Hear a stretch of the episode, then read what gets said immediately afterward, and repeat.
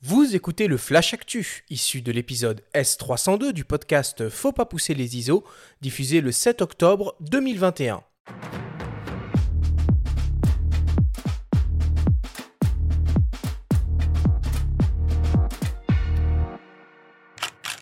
Cette semaine, dans le Flash Actu, le constructeur français Pixie annonce une nouvelle version de son hybride télémétrique.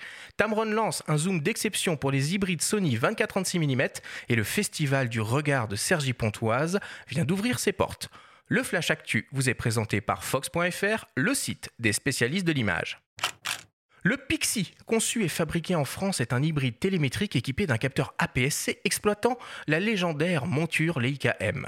La seconde génération de cet appareil, pour le moins original, exploite un nouveau capteur CMOS BSI de 26 millions de pixels capable de grimper à 12 800 ISO. Il intègre aussi un nouveau viseur télémétrique hybride capable, lui, d'afficher des informations de réglage en surimpression et propose une plus grande mémoire interne jusqu'à 128 Go. Il dispose en outre désormais d'une nouvelle connectique USB nous nous sommes entretenus avec David Bars, le fondateur du Pixie. Il nous raconte l'histoire de cet appareil. On l'écoute. Alors, ben, l'histoire de Pixie en une minute, c'est l'histoire d'un mec qui fait du software et qui se découvre une passion pour la photo et qui, euh, au bout d'un moment, à force d'utiliser plein d'appareils, notamment argentiques, euh, se dit que ce que les gens ratent, c'est en fait la joie d'avoir un viseur optique et de ne plus avoir d'écran à l'arrière. Et donc, euh, eh ben, je me lance dans l'aventure il y a à peu près six ans euh, pour recruter une équipe et euh, bah, fabriquer l'appareil euh, de mes rêves. Il a fallu apprendre beaucoup de choses, il a fallu recréer beaucoup de choses parce que globalement, quand on veut créer un appareil photo, bah, il n'y a plus d'industrie finalement qui permet d'acheter beaucoup de, composants, notamment optiques. Et puis au fil de cette aventure, on a fait aussi des belles rencontres, notamment Fabrice Barbier, donc, qui est l'ancien vice-président de l'engineering chez GoPro, donc un des papas de la GoPro, qui nous a rejoint donc, au cours du parcours. Et donc, fast forward 2020, euh, donc après toutes ces années de, mise au point, on, met sur le marché la première version de Pixie. Donc, avec euh, un beau succès, on, a fait des belles ventes, on a vendu l'appareil un petit peu euh, dans le monde entier. Et puis, on a voulu adresser à un moment donné bon, le reproche, enfin en tout cas la lacune que, les gens nous, donnaient un petit peu, à savoir votre, votre capteur n'est pas très résolu, 12 millions de pixels en 2020, c'était bon, c'était des très bons pixels, mais il fallait aller au-delà. Et donc, euh, notamment grâce à Fabrice, qui avait beaucoup de contacts dans l'industrie dont il nous a fait profiter, ben, on a eu l'occasion de sourcer un très très bon capteur. Ça nous a permis de mettre sur le marché justement cette nouvelle version. Euh, et puis on a également euh, mis à jour notre viseur, puisqu'on souhaitait commencer à aller un petit peu au-delà de ce que la concurrence propose sur ce marché. C'est un, marché qui est une niche. Hein. Des fabricants de télémétriques, il y en a deux dans le monde un très gros, si on peut dire, Leica et nous. Et donc, on a voulu aller un petit peu au-delà de ce qui se faisait sur le marché en commençant à mettre des indicateurs euh, type un petit peu réalité augmentée, si on peut dire, euh, où on peut interagir de manière dynamique dans le viseur. Euh, ce qui est important aussi, c'est que donc l'appareil il est conçu et fabriqué en France. Hein. C'est pas simplement sorti des bureaux d'études donc qui sont installés à Besançon, mais on fait une partie de la fabrication qui est réalisée dans la région. Je vous dis pas que le capteur est fabriqué en Franche-Comté, euh, mais en tout cas, on s'appuie sur la micro, l'industrie de la micro-horlogerie euh, pour fabriquer notamment les, pièces du télémètre. Euh, et ensuite, toute l'intégration et tout, tout, le réglage est fait directement ici. Donc, c'est un vrai appareil français dans sa conception et dans sa fabrication. Le boîtier est déjà disponible à la commande et proposé à partir de 2999 euros. Tamron vient juste de lever le voile sur une nouvelle optique d'exception, une première mondiale, à destination des hybrides Sony 24-36 mm en monture E. Il s'agit d'un zoom avec une plage de focale pour le moins originale et assez polyvalente, allant du 35 au 150 mm. Autre particularité de l'objectif, il offre des ouvertures maximales variables très lumineuses, f2 2.8. L'idée avec cet objectif un peu ovni et de disposer en un seul et même objectif de toutes les focales standards lumineuses avec, selon les dires du constructeur, une qualité optique exceptionnelle. Un 35 mm f2 donc pour le reportage, un 50 mm comme focale standard, un 85 mm pour le portrait, mais aussi un 100, un 135 et même un 150 mm. Le Tamron 35-150 mm f2.8 DI3 VXD en monture Sony E sera disponible fin octobre et proposé au prix de 1799 euros. Et enfin, pour terminer, l'édition 2021 du Festival du Regard de Sergi Pontoise vient d'ouvrir ses portes. Cette année, Sylvie Hugues, la co-directrice artistique du festival, vous plonge dans l'intime et l'autofiction avec des photographes-auteurs qui ont pris leur propre vie pour fil conducteur de leur travail.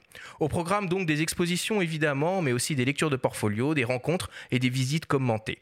Parmi les artistes exposés, on peut découvrir des photographies de Courtney Roy, Alberto Garcia Alix, Patrick Cockpit, Nobushi Araki, Marc Ribou et bien d'autres. Le Festival du Regard de Sergi Pontoise, c'est jusqu'au 21 novembre prochain et c'est totalement gratuit. À noter aussi qu'un catalogue édité par Filigrane est offert. Alors, on n'hésite pas.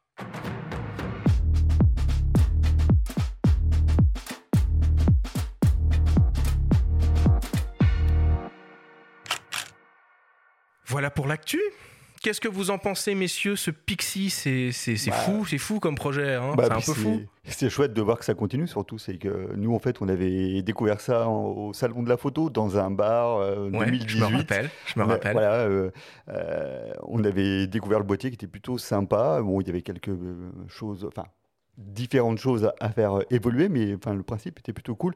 Moi, au-delà du, enfin, du capteur à 12 ou 26 mégapixels, euh, c'était plutôt, plutôt la taille du, enfin, du capteur qui était un peu décevante, puisqu'on était, on était sur de l'APS-C et en fait, on reste sur l'APS-C, on ne passe pas sur un plein format ce qui est un peu dommage pour une monture. Ah oui, quand on a goûté à la monture M, avoir un APS-C, c'est un peu, mm. un peu dommage. J'ai un CL argentique que je garde, que j'affectionne beaucoup avec mon 40, et quand j'ai appris ça aussi, j'étais un peu déçu. les gars, c'est un appareil qui est conçu et fabriqué en France, donc ouais, mais enfin, 3000 balles, on redescend un peu. quoi. Et ce qui est chouette, c'est que ça continue. Euh, moi, je pensais pas qu'il y aurait un Pixie 2, euh, en fait, et c'est plutôt chouette.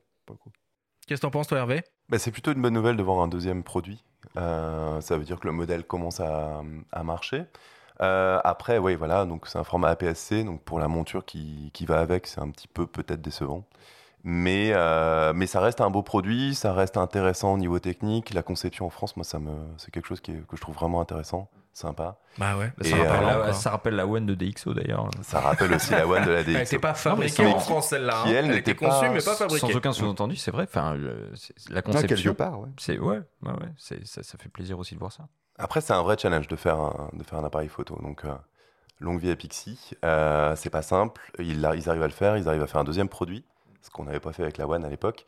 Euh, voilà. Donc, espérons un troisième plus tard. Benjamin, est-ce que tu as repéré des, des, actualités dont je n'ai pas parlé cette semaine? Euh, On met à nouveau un petit peu l'accent sur le Festival du Regard, faut vraiment y aller. C'est un très très bel événement. J'ai pas pu encore m'y rendre, mais c'est facile depuis Paris. On prend le RER e A, on y va. dans Sergi, qui est une ville en plus, assez inspirante au niveau architectural euh, pour tout photographe. Euh, c'est assez étrange comme endroit.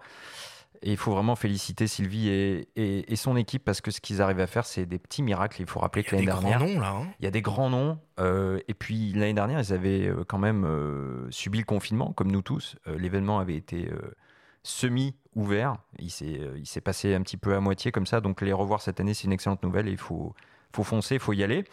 Euh, sinon, dans les actus un petit peu plus matos, là aujourd'hui, il y a euh, Manfrotto, enfin le groupe Vitech qui détient Manfrotto, Love Pro, Joby, etc., qui euh, va dévoiler pléthore d'outils, d'accessoires, de rotules, de sacs. Alors, on va pas tous les lister. Je retiens la gamme Photosport série 3, donc des, des, sacs un petit peu baroudeurs, très bien conçus. Euh, je vous invite à consulter notre site, lemondelafto.com. On va tout, euh, on va tout vous éplucher, euh, vous raconter, parce que là, sinon, c'est une émission à part entière. C'est vraiment la grosse armada qui arrive là. Ça marche. Alors moi, de mon côté, il y a deux autres sujets que j'avais envie un peu d'aborder. Je reviens un peu sur, sur Tamron, qui décidément est extrêmement actif en cette euh, rentrée. Alors là, on ne parle pas de, nouveaux produits, de nouvelles optiques. Euh, ils ont lancé la première charte de la photo animalière en partenariat avec le Fonds international pour la protection euh, des animaux. Alors c'est assez intéressant comme démarche. L'idée de cette charte, bah, c'est de rappeler les règles de base aux photographes quant à leur interaction avec les animaux. Et d'une manière un peu plus globale, c'est de sensibiliser le euh, grand public sur les questions d'environnement et de bien-être animal. Moi, je trouve ça chouette qu'une marque s'engage un peu dans ce genre de, projet. C'est une excellente chose. Hein. Je rebondis très rapidement pour avoir eu la chance de faire des safaris un peu l'autre bout du monde, Kenya, Pantanal, etc. Le problème souvent, c'est pas les photographes. C'est plus les organisateurs qui laissent euh, beaucoup de gens, beaucoup de touristes s'approcher des, animaux. Après que, que Tamron fasse ça, éveille un petit peu les consciences sur ce sujet, c'est très bien. Mais c'est souvent plus euh, les parcs euh, dans lesquels on a accès, que ce soit privés ou publics d'ailleurs, qui laissent souvent trop faire. Par exemple, euh, je sais pas, moi j'ai vu 25 bateaux autour d'un couple de jaguars dans le Pantal. Enfin, il y a un moment où ça devient vraiment Ça n'a plus de le sens, quoi. cirque et ça n'a plus de sens et ça, ça coupe toute envie de faire de la photo.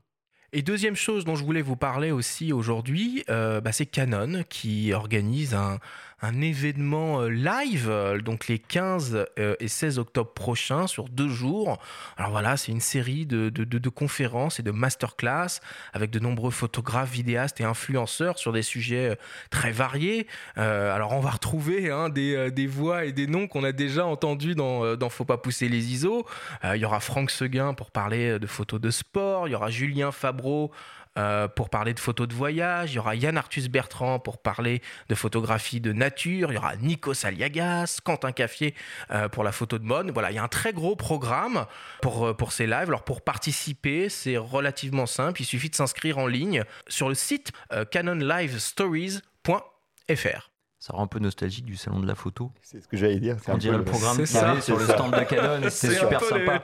Les confs de la grande scène de Canon qui se Moi, dématérialisent. C'est à la fois chouette et à la fois ça, moi, ça me rend triste. hein. Moi, Ouais, ouais, ouais. personnellement, dans les lives, j'en ai un peu marre. Les hein, événements virtuels. euh.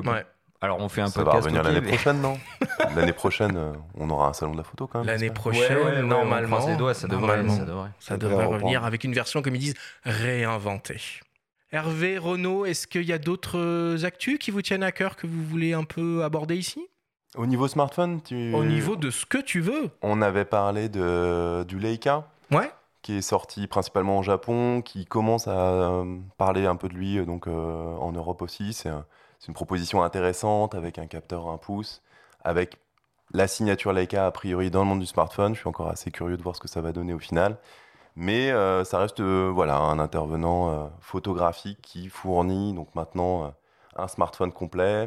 Donc avec, c'est euh, pas, c'est pas un appareil Huawei avec un module Leica dessus. C'est un appareil c'est un Leica. appareil Leica qui Fait est par Huawei, euh, on va pas se mentir. euh, qui est pas fait par Huawei a priori. Ah bon Eh ben non. D'accord. Et euh, non, c'est quand même euh, voilà, c'est une proposition intéressante. On va voir ce que ça donne au niveau photographique. Qu'est-ce qu'on peut en attendre? Ce sera sur, au niveau de l'optique plutôt, non? Que du capteur? Ça va être principalement une combinaison entre l'optique et le capteur. Donc euh, certainement euh, une focale assez intéressante, euh, un jeu avec une ouverture aussi certainement intéressante, et après potentiellement une petite touche photographique avec peut-être un peu de vignettage. Voilà, des, des aspects comme ça. Faut pas s'attendre à énormément de software derrière. Quoi, vous, DxO va contre- pas intégrer le film pack là-dedans pour pouvoir simuler tous les rendus argentiques? Alors, déjà, je ne fais plus partie de DxO.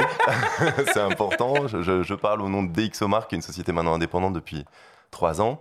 Et euh, mais non, mais ouais, le, le smartphone Leica, c'est un nouvel intervenant qui peut être intéressant au niveau photographique.